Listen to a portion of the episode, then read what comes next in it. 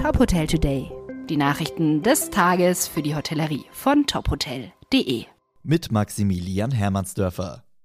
Die Villa Kennedy in Frankfurt wird zum 1. April 2022 geschlossen. Das teilte der Hotelbetreiber Rocco Forte Hotels am Dienstagnachmittag mit. Der Investmentmanager Conran Land prüfe derzeit verschiedene Möglichkeiten zur Revitalisierung des Gebäudes. Den betroffenen Mitarbeitern will Rocco Forte eine Versetzung innerhalb der Gruppe ermöglichen und beim Übergang individuell behilflich sein. Die familiengeführte Gruppe betreibt 15 Luxushotels und Ressorts in ganz Europa. Die Villa Kennedy ist eines der führenden Luxushotels in Frankfurt. Nach den Corona-Beratungen von Bund und Ländern werden die meisten Bundesländer die Maßnahmen wie bisher weiterführen. In Bayern gibt es dagegen kleinere Lockerungen für Kultur- und Sportveranstaltungen.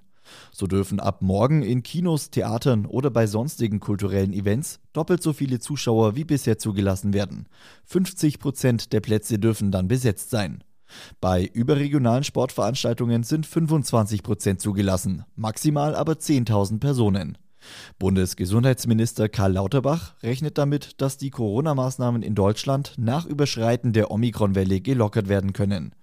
Er erwartet den Höhepunkt der Welle wahrscheinlich Mitte Februar.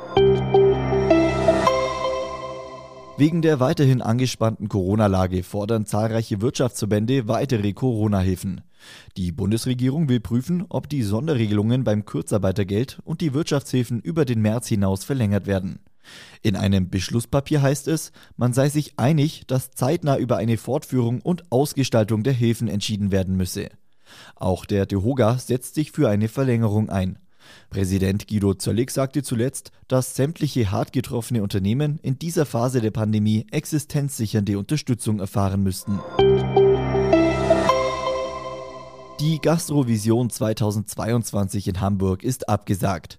Die aktuelle Pandemie mache eine sichere Planung unmöglich, heißt es von den Veranstaltern. Eigentlich hätte die Messe Mitte März stattfinden sollen.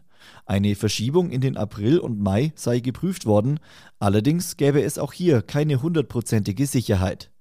Die Veranstalter wollen sich deshalb auf die Roadshow im Herbst und die Gastrovision 2023 konzentrieren. Weitere Nachrichten aus der Hotelbranche gibt's immer auf tophotel.de.